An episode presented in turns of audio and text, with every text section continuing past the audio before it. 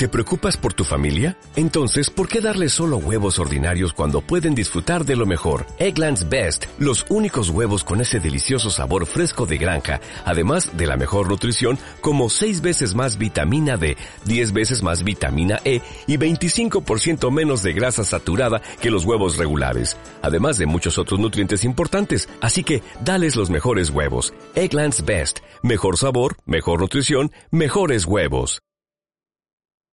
Señor mío y Dios mío, creo firmemente que estás aquí, que me ves, que me oyes. Te adoro con profunda reverencia. Te pido perdón de mis pecados y gracia para hacer con fruto este rato de oración. Madre mía Inmaculada, San José, mi Padre y Señor, Ángel de mi guarda, interceded por mí.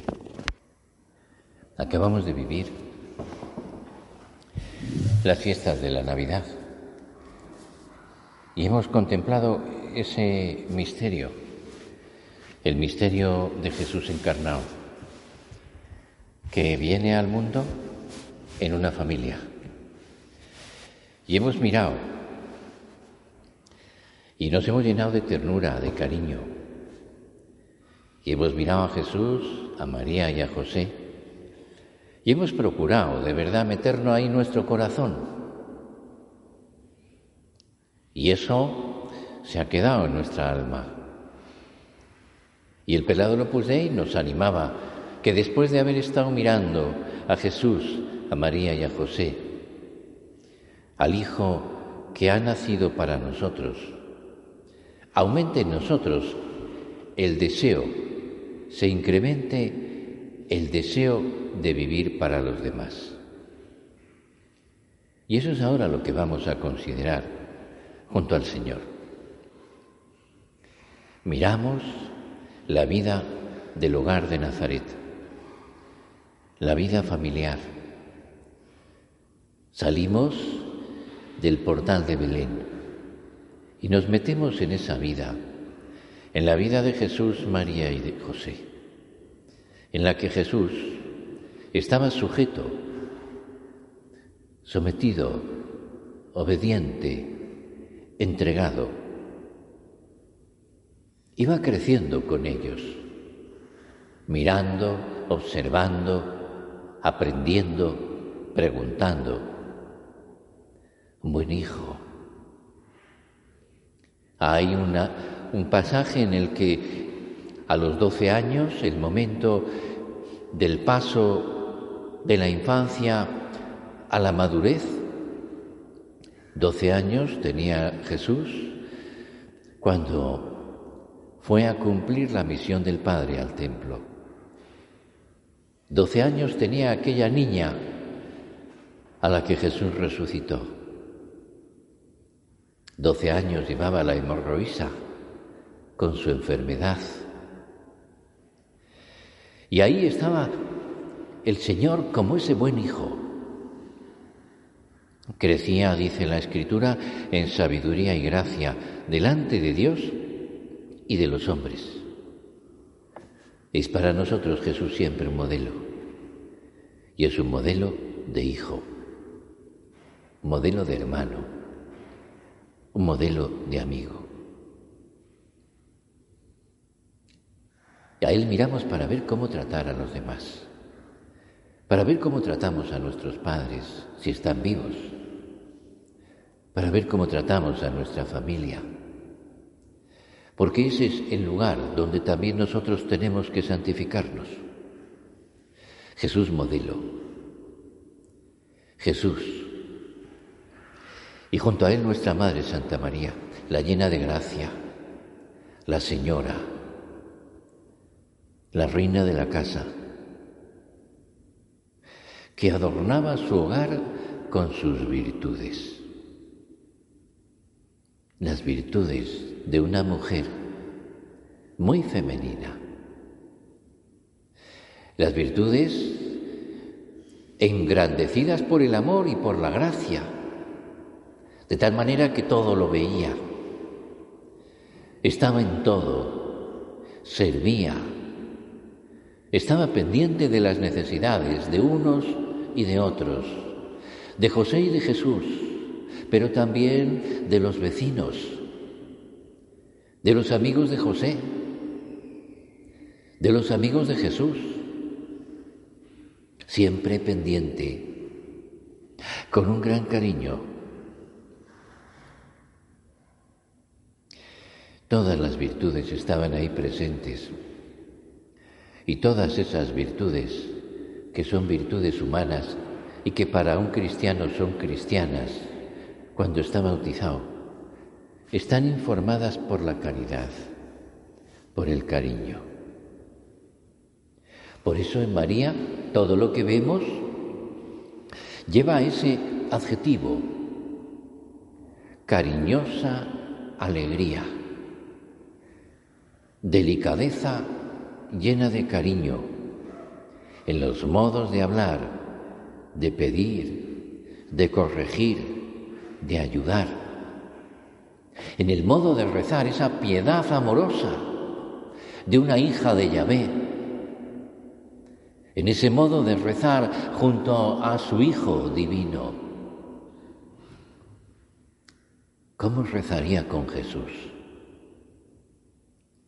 Lo mismo que José. También en la amistad. Esa amistad que llenaría de generosidad, de esfuerzos, de sacrificios, de entrega. Y al hacer su oración, nuestra Madre, entregada por completo a hacer su voluntad, a buscar su voluntad, a alabar a Dios, a entregarse. A veces una oración silenciosa y otras veces llenaría la casa con sus palabras dirigidas a Dios a través de los salmos que también conocía.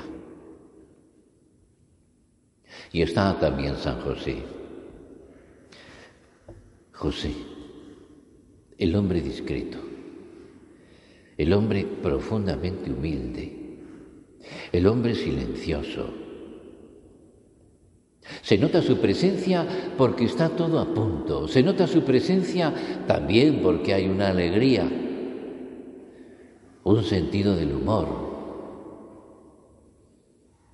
un estar siempre cerca en la necesidad. Un hombre trabajador que busca el modo de ofrecer a Yahvé el mejor trabajo. Abierto a la escucha. Un hombre que escucha mucho, mucho. Porque no le importa tanto lo suyo como lo de aquellos que están con él lo que puedan necesitar. Un hombre que escucha y en silencio acoge las sugerencias de los otros, de los demás. Y eso a nosotros también nos invita a hacer examen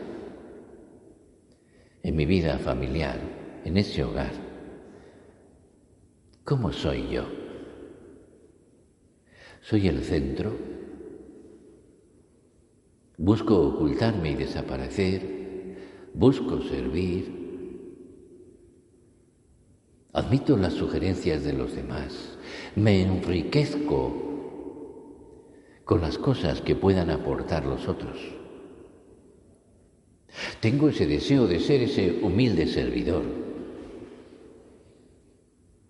desvivirme para los demás, como decía el pelado Lupus Dei que sea creciente, nosotros de vivir para los demás, de desvivirme, que es quitar mi vida para dársela a los otros. Pero para eso San José era un hombre de Dios, un hombre de profundo silencio, de buscar a Dios en su interior, un buscador de Dios. ¿Cómo busco yo al Señor? Claro, nosotros después de todo esto miramos nuestra familia, nuestras amistades. Qué bonito es mirar el hogar de Nazaret y ver y dar un aplauso a cada uno de esos habitantes. Porque lo hace muy bien. Porque nadie se reserva nada. Pero nuestra familia a lo mejor, a lo mejor está descompuesta. A lo mejor está rota. A lo mejor está llena de problemas. A lo mejor, pues tiene tantas dificultades que, eso nos aleja de Dios. Y tenemos que pensar en su presencia, Señor, la familia que tengo me la has dado tú. Y yo ahí te tengo que encontrar. San José María hablaba de, de descubrir ese algo santo, divino, escondido en las situaciones más comunes. Algo santo, divino, escondido, que debemos descubrir y hacer descubrir. En ese lugar en el que estamos, Dios quiere que haya santidad, que seamos nosotros aquellas personas, aquel José, que da luz, calor, amor y buen ejemplo. Que no se queja tanto de las cosas, sino que las ofrece a Dios. Que sabe presentarlas al Señor y sabe presentarlas a la familia con esa mirada de un hijo de Dios que sabe enseñar la vida de Jesús, que no pierde la ilusión, la esperanza, que es compatible todo eso con situaciones duras, traumáticas, injustas o apartadas de Dios. Por eso es algo para nosotros personal. Yo, yo, soy yo. Soy yo el que tiene que rezar, soy yo el que tiene que pedir, soy yo el que tiene que ir por delante, el que tiene que coger la responsabilidad de estar más cerca de Dios, de servir, como haría José.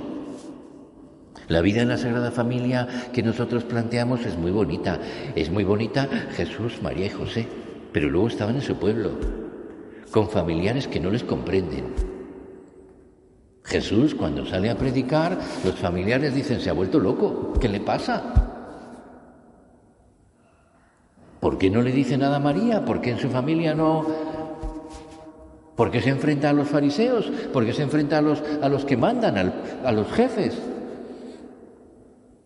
Y esos son los suyos. Y luego están los fariseos y están la gente.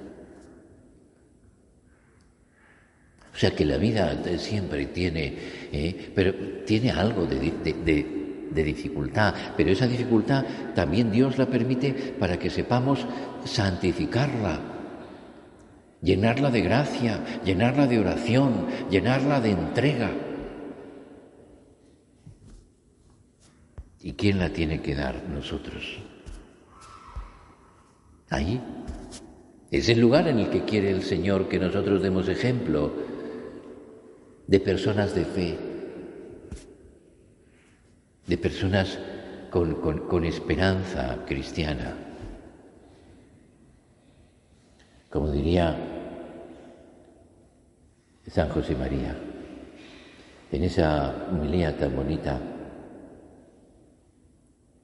santificar el hogar día a día, crear con cariño un auténtico ambiente de familia, de eso se trata. Y para santificar cada jornada se han de ejercitar muchas virtudes cristianas.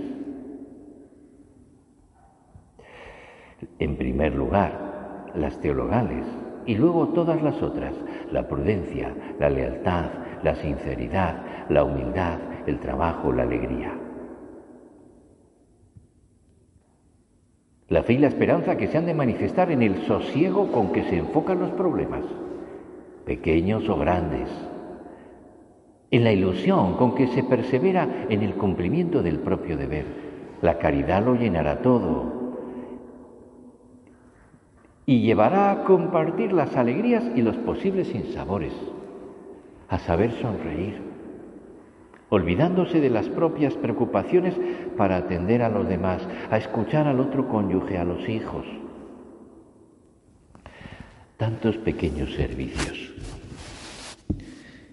Esa santidad, esa, esa lucha por ser santos, que, que luego se ve, se nota, que atrae que son luego sus amigos los que preguntan, ¿no? Pero ¿y tú cómo haces para estar contento con todo lo que llevas?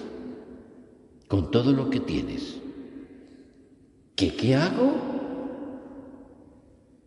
Yo estoy con Dios. El Señor es maravilloso. Desde que tengo estos problemas, estas situaciones difíciles, he crecido y he crecido en, el olvidarme de mí mismo. ¿Cuánta experiencia tenemos de nuestra vida cuando, eh, decir, cuando tenemos un gran problemón, eh, pues nos olvidamos, ¿no? Del verano, de las vacaciones, de por qué? Porque lo que importa es sacar adelante. Me olvido de mí mismo. Y Dios siempre manifiesta que está con nosotros. Por eso tenemos que dar la vuelta a los planteamientos mundanos que llevan a pedir salud, dinero y amor. Que me vaya bien, que este año tenga salud, que este año no me falte de nada, que este año... Que este año, Señor, no me faltes tú, no me falte la esperanza, que crezca el amor. Que tengas siempre esa capacidad de, volver a ti, de mirarte, de poner las cosas en tus manos, de que en mi casa sea yo el que lleve a Jesús. Los demás que hagan lo que quieran, pero yo voy a rezar. Y voy a rezar con fe y se va a notar que confío en Dios. Ser ejemplares, llevar el Evangelio en nosotros. Habéis de acercar a las almas a Dios con la palabra conveniente, con el consejo discreto, con la conversación amable, mediante un apostolado que he llamado alguna vez de amistad y confidencia, y en la familia amistad, cariño, y con los amigos amistad, cariño, y con los compañeros amistad, cariño, focos de luz, de luz y de calor, de amor y de ejemplo. Vamos ahora a terminar haciendo, siguiendo nuestro retiro, nuestro examen de conciencia, para de verdad, viendo a Jesús, obediente, viendo a María, servicial, llena de cariño, viendo a José, humilde, silencioso, que todo eso lo aprenda, que lo haga mío, para que cuando me vean puedan decir, soy feliz porque te veo que tú tienes fe, porque cuando tú rezas salen las cosas, porque me llevas a plantearme dónde está de verdad la felicidad, dónde está de verdad la santidad. En lo pequeño, en ese buscar, en lo escondido, a ese Dios que nos está esperando. Madre mía, que así sea.